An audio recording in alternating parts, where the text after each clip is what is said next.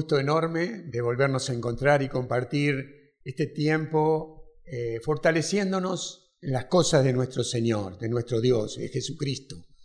Este Dios, Padre, Hijo y Espíritu Santo. Este, estamos en un tiempo donde tenemos que eh, poner toda la, todo lo que Dios nos ha dado en funcionamiento, en exigirnos, en fortalecernos en la búsqueda de nuestro Señor. Un tiempo donde estamos saliendo, donde estamos conectándonos con ustedes a través de, este medio, ¿no? Ustedes que nos están mirando en directo y a los que nos van a ver en el video después en estos días. Eh, el grupo de oración se reúne todos los jueves, hoy estamos reunidos de esta forma, nos conectamos con ustedes. Eh, cuando nos reuníamos y nos podíamos ver, nos abrazábamos, nos bendecíamos, hablábamos, charlábamos personalmente. Esto no lo podemos hacer, pero sí podemos eh, abrazarnos en el Espíritu, sí podemos eh, conectarnos a través del Espíritu Santo, a través de nuestra iglesia y a través de la palabra de Dios. Eh, fe, esperanza, amor, son estas tres cosas fuertes que Dios nos regala para estos tiempos, para todos los tiempos, pero especialmente ahora, en, esta dificultad que estamos viviendo como seres humanos, en esta dificultad donde eh, este, esta pandemia avanza sobre el mundo y toma un lugar. Pero los que permanecemos fuertes en Cristo, a través de la fe, a través de la esperanza, y de a través del amor resistimos, resistimos con, con, gozo, con alegría. Y saber que estos son regalos que Dios nos da, que es la tierra fértil, es el agua que recibimos a través de la lluvia y es la luz del sol que ilumina nuestras vidas. Esto que nos hace crecer, nos hace crecer como personas de fe y, y nos da fuerzas para, para seguir en, estos momentos. El amor, eh, la fe, que es lo que nos conecta con el Dios Todopoderoso, que nos hace ver el poder, el amor y la misericordia de, Dios. La esperanza, que nos hace vivir con gozo lo que va a venir, lo que vamos a recibir, porque yo sé que viene un tiempo mejor del que estamos viviendo. Tengo la esperanza y yo sé que vos como persona de fe, también estás esperando ese tiempo donde vamos a vivir eh, con gozo y con alegría todo lo que viene. Y el amor, el amor que, que, que tenemos que reactivar, porque sin amor no podemos vivir esa fe fuerte en Cristo. No podremos sacar todo nuestro potencial sin ese amor que Dios nos ha dado. Tenemos que ser imagen y semejanza de Dios en este tiempo. No te olvides de eso. Eh, ponelo, activalo. Sé que es difícil estar y no poder salir, no poder trabajar, no poder estar haciendo las cosas que siempre hacíamos, pero estamos haciendo otras distintas. Estamos eh, practicando eh, para, para hacer otras cosas distintas. Y esto es bueno. Eh, tal vez cosas que no te animabas a hacer, de estar las 24 horas dentro de tu casa mirándote con tu cónyuge todos los días, a toda hora, con tus hijos pequeños, tal vez con tus abuelos que están en tu casa, cosas nuevas. Pero en Cristo, dice San Pablo, todo lo podemos, todo lo podemos. ¿eh? Y esto es lo que tenemos que tener claro. Bendito sea Dios, le damos gracias a María Santísima eh, que está intercediendo por, por este programa, por este, por este momento donde estamos saliendo a través de este medio. Y, le pedimos que interceda, eh, que interceda por nosotros. Y, te pedimos que derrame, Señor, una gracia especial. En la angustia eh, invocamos al Señor, dice la palabra, y Él nos respondió, y Él libró, nos libró de todas nuestras tribulaciones. Yo creo eso. Dios es siempre el mismo. Dios siempre estará presente. Él es fiel, Él es nuestro Dios. Él es nuestra seguridad. Tenelo presente todos los días de tu vida. Eh, es un gusto para nosotros poder estar acá. Es un esfuerzo grande, pero lo estamos haciendo y vale la pena. que podamos estar en contacto eh, trayendo una palabra de esperanza. Así que bueno, con este tema de este mes, que es el poder de la sangre de Jesucristo, mirá qué tema para, para este mes. Entonces vamos a empezar a, vivirlo a través de la, de la palabra de Dios y bueno, y yo sé que René, mi esposa, ya está preparada ahí para traernos un mensaje de esperanza. Que Dios te bendiga, estamos en contacto siempre y, no aflojamos en este tiempo difícil. Bueno, eh, como decía José, eh, me gustaba mucho esto de, tomar estos tres pilares que tenemos eh, la fe, la esperanza y el amor, ¿no? Que, ¿Cómo podríamos vivir sin fe, sin esperanza y sin amor? Le damos gracias a Dios porque ustedes nos están dando eh, un lugar en sus vidas en este momento y, y bueno, rogamos que ese lugar sea Rogamos al Espíritu Santo para que nosotros ahora podamos eh, darle, presentarles a ustedes lo que el Espíritu Santo nos está revelando. El jueves pasado em, mi esposo tomaba una palabra eh, de Jesús durmiendo en el medio de la tormenta. Y bueno, una palabra que nos bendijo mucho, eh, lo que él nos decía. Pero lo que nos asombró fue que el, el viernes, el viernes eh, que nuestro Papa nos dio la bendición Urbi et Torbi, no sé si se pronuncia así, pero les digo lo que significa, una bendición a la ciudad y al mundo. Y nos llamaba la atención que el Papa tomó la misma lectura, y nos llamaba la atención y en realidad no nos tendría que llamar la atención porque es el mismo Espíritu, es el, Espíritu Santo que nos está hablando. Y cuando el Espíritu Santo nos habla del mismo mensaje en Europa, en América, en Asia, en África, en Australia, porque es el mensaje a todo, a todo el pueblo que tiene su corazón abierto para escucharlo. El martes pasado tomábamos con, con, nuestra querida familia de fe, los servidores, un mensaje que uno de los sobrevivientes de los Andes, eh, Gustavo Servino, daba en Uruguay. Nosotros somos uruguayos y por ahí tenemos el contacto, nuestra sobrina nos mandó este mensaje y tomamos varias cosas porque eh, creo que es importante que nosotros en este momento de crisis, en este momento diferente, en este momento que todos nos pasa a todos que nunca hemos vivido una cosa así, ¿qué hacemos con las circunstancias que vivimos?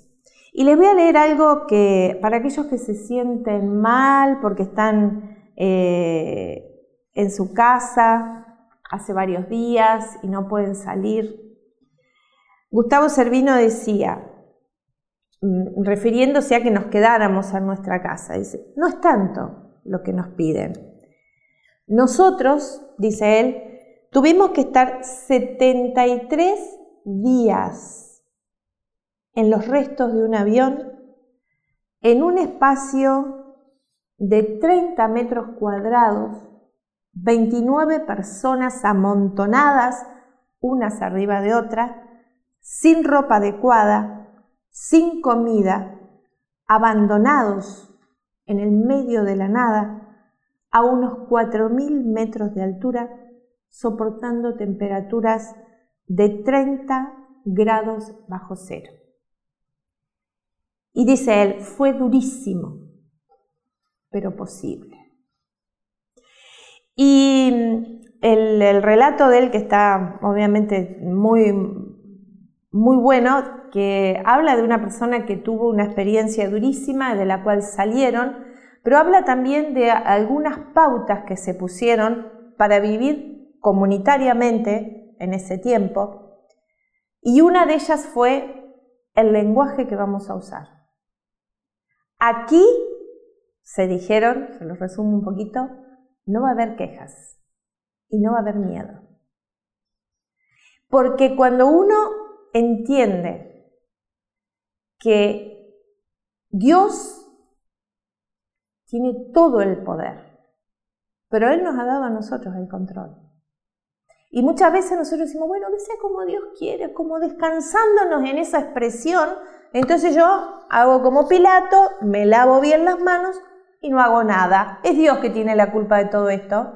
Es Dios que, bueno, Dios sabrá. No, no. Creo que a cada uno nos corresponde una parte y esto es lo que nosotros tenemos que aprender a vivir como cristianos. Porque ser católicos no es cumplir con un rito exterior todos los días. Imagínense, entonces ahora no habría católicos, porque no podemos ir a misa, porque no podemos ir al templo, pero sí podemos ir a misa, sí podemos orar, sí podemos recibir. Entonces, ¿por qué la sangre de Cristo justo? Nosotros habíamos puesto este tema porque obviamente en la Semana Santa es como que hacemos un recuerdo de este sacrificio que hizo Jesús por nosotros. Y a veces decimos, sí, Jesús hizo un sacrificio en la cruz por nosotros, y como que lo hablamos casi, yo diría a veces casi tan livianamente que hasta podríamos entrar en una desidia con las cosas de, sagradas, ¿no? Días pasados una persona me decía mi diosito, mi... Entonces yo le decía, esa expresión no la podemos usar. Yo sé que a veces las personas lo hacemos por ignorantes. Yo también cuando no conocía de las cosas de Dios y aún las cosas que haré por ignorancia que no sé. Pero tenemos que tener como un tenemos que tener respeto incluso cuando lo nombramos al Señor. La sangre, la sangre de Cristo tiene poder. Y cuando decimos la sangre de Cristo tiene poder, ¿a qué nos referimos? Si leemos desde el Génesis hasta el Apocalipsis, vamos a ver que la sangre tiene que ver con un pacto, con una alianza, con, con algo que nos coloca en una posición diferente. Cuando a mí me empezaron a enseñar, apenas nos convertimos con, José, apenas comenzamos, voy a corregirme, apenas comenzamos el camino de conversión porque aún seguimos.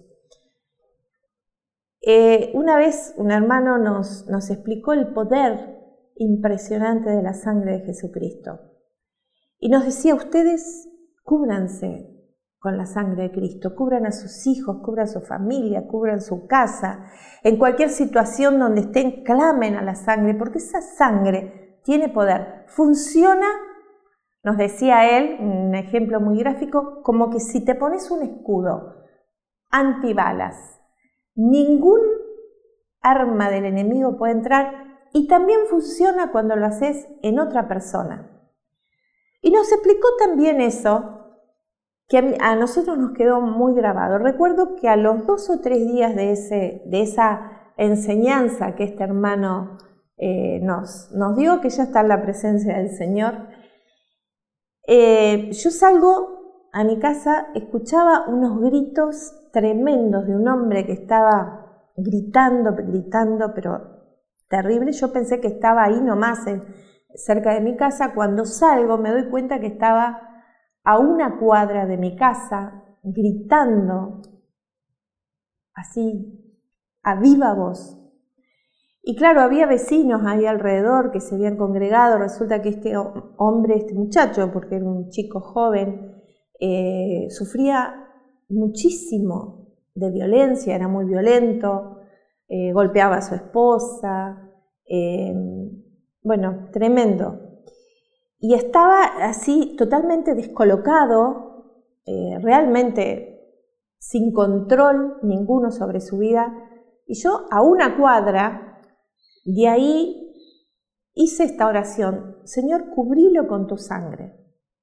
Y en ese momento que termino de hacer esa, esa oración, que fue eso, cubrirlo con tu sangre preciosa, Jesucristo, este chico que estaba vociferando a los gritos y amenazando y diciendo, bueno, cosas espantosas, terribles, instantáneamente bajó los brazos y se sentó y quedó sentadito como un niñito eh, asustado ahí al cordón de la, de la vereda.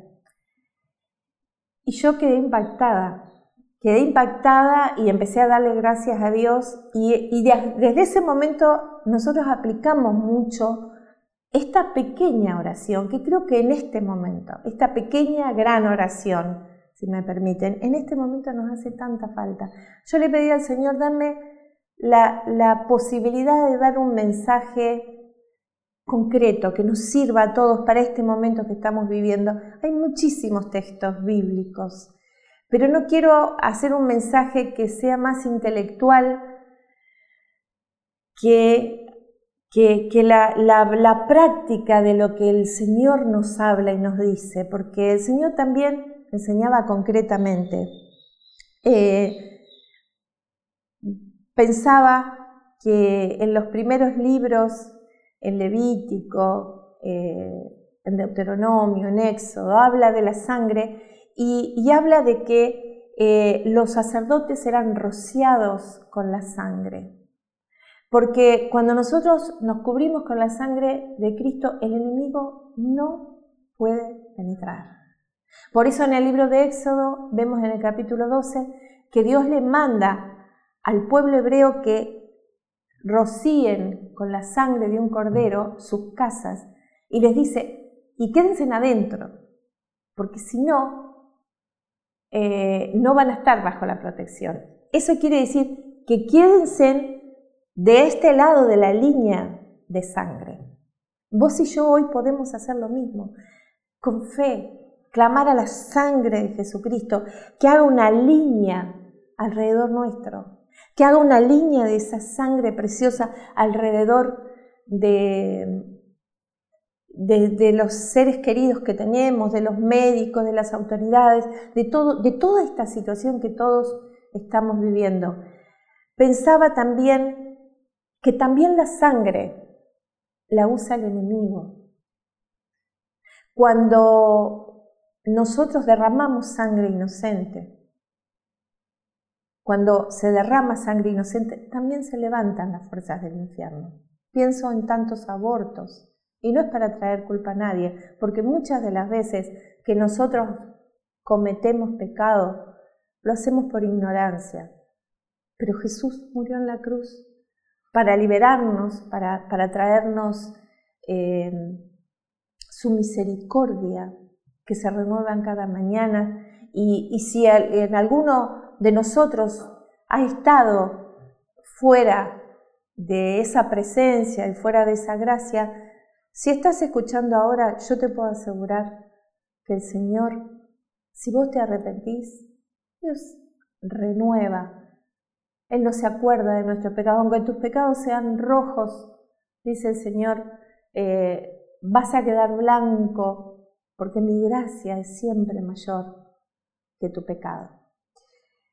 Otra de las de los testimonios preciosos que tenemos con la sangre de Cristo, tenemos muchísimo, no nos alcanzaría el tiempo, pero recuerdo cuando nuestro nietito Tobías era bebé, él tenía 6, 7 meses, y, estaba en su sillita comiendo, y ese, esa mañana estaban, estábamos cerca de, de Navidad, y me acuerdo que estaba también José en la casa con mi hija, estaban ahí sentaditos y él de pronto se, se levanta, se desabrocha y se cae de la sillita.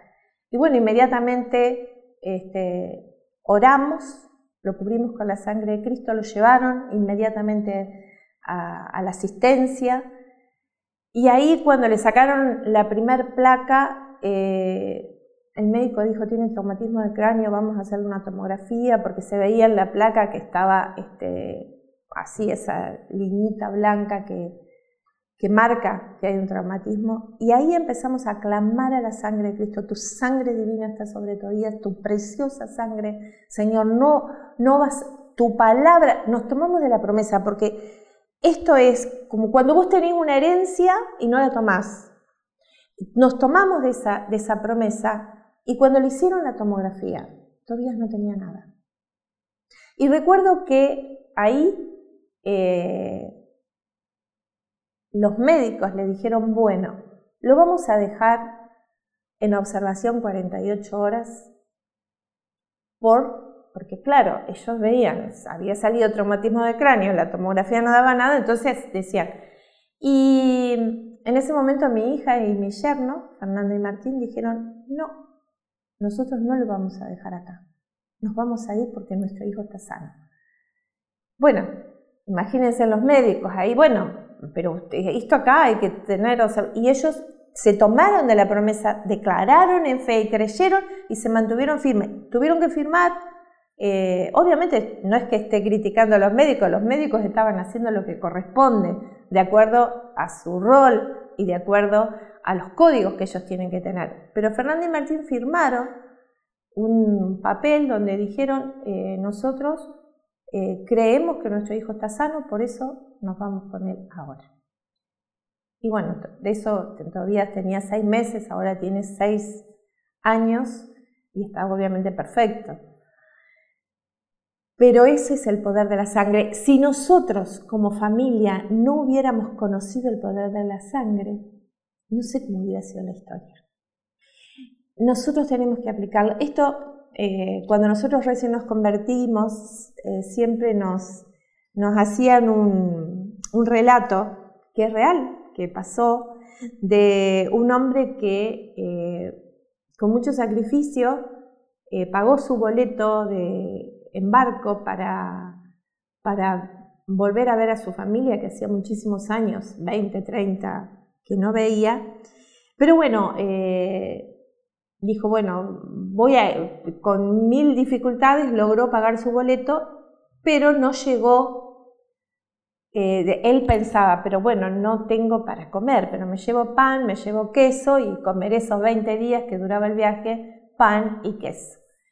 Pero claro, después al día 19 estaba harto de comer pan y queso y hablando con una camarera del barco, eh, le dice, ¿qué tal el viaje? Muy bien, dice, todo perfecto. Lástima que yo he tenido que comer pan y queso todos estos días y la camarera le dice, ¿me permite su, boleto, eh, señor? Cuando le ve el boleto le dice, usted tiene desayuno, almuerzo, merienda y cena incluido en su boleto.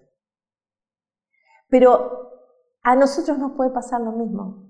Tenemos incluida la salvación de Jesucristo en nuestra vida, pero por desconocimiento, por ignorancia, podemos estar padeciendo tantos males. El Señor es el mismo ayer, hoy y siempre. La sangre de Cristo tiene poder, tiene autoridad. En, el libro de Hebreos, en el capítulo 10, el Señor nos, dice, eh, la ley en efecto, al no tener más que la sombra de los bienes futuros, y no la misma realidad de las cosas con los sacrificios repetidos año tras año en forma ininterrumpida, es incapaz de perfeccionar a aquellos que se acercan a Dios. De lo contrario, no se hubiera ofrecido más estos sacrificios porque los que participan de ellos, al quedar purificados una vez para siempre, ya no tendrían conciencia de ningún pecado. En cambio, estos sacrificios renuevan cada año el recuerdo del pecado, porque es imposible que la sangre de toros y chivos quite los pecados.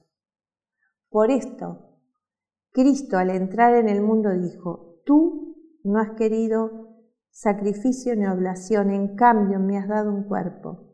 No has mirado con agrado los holocaustos ni los sacrificios expiatorios. Entonces dije, aquí estoy yo vengo como está escrito de mí en el libro de la ley, para hacer Dios tu voluntad.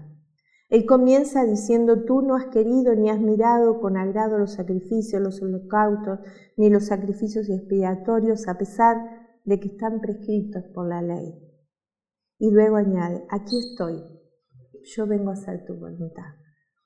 Así declara abolido el primer régimen para establecer el segundo. Y en virtud de esa voluntad quedamos, escuchen esto, quedamos santificados por la oblación del cuerpo de Jesucristo, hecho una vez y para siempre.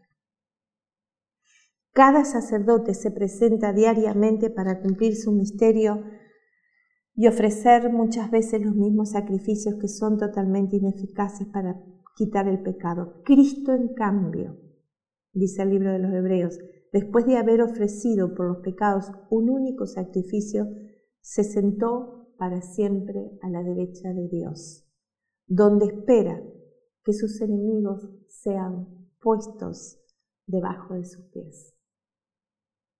Y así, mediante una sola oblación, Él ha perfeccionado para siempre a los que santifica.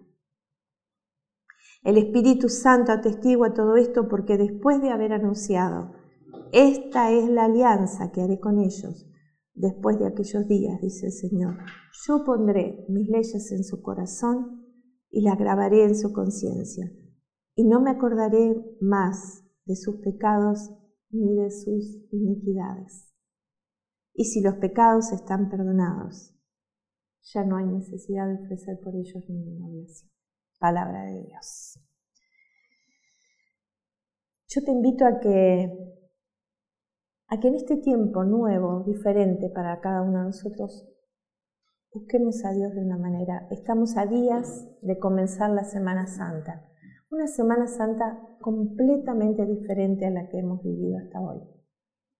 Una Semana Santa en que no nos vamos a aturdir hacia afuera ni con viajes, aún ni con cosas que todos los años hacíamos igual. Dios nos está pidiendo una Semana Santa diferente, que mires hacia adentro, que te encuentres profundamente con el Señor y que, y que tomes esta autoridad que nos da la palabra, esta autoridad que nos da la sangre de Jesucristo. Yo te invito a que ahora vos y yo hagamos juntos esta oración para terminar, la sangre de Cristo hacemos una línea de la sangre de Cristo alrededor de nuestra vida, alrededor de cada integrante de nuestra familia, alrededor de nuestra casa, alrededor de, los médicos, de, de, las autoridades, de los gobernantes, alrededor del mundo. Tu sangre divina sane esta tierra, Señor. Tu sangre divina nos libere de, tanto, de tanta inconsciencia, de tanta ignorancia, de tus cosas. Tu sangre divina nos abra el entendimiento y el corazón para vivir una vida nueva en ti. Tu poder divino, Señor. Tu preciosa sangre derramada hace más de dos mil años para que fuéramos libres, ahora nos está purificando.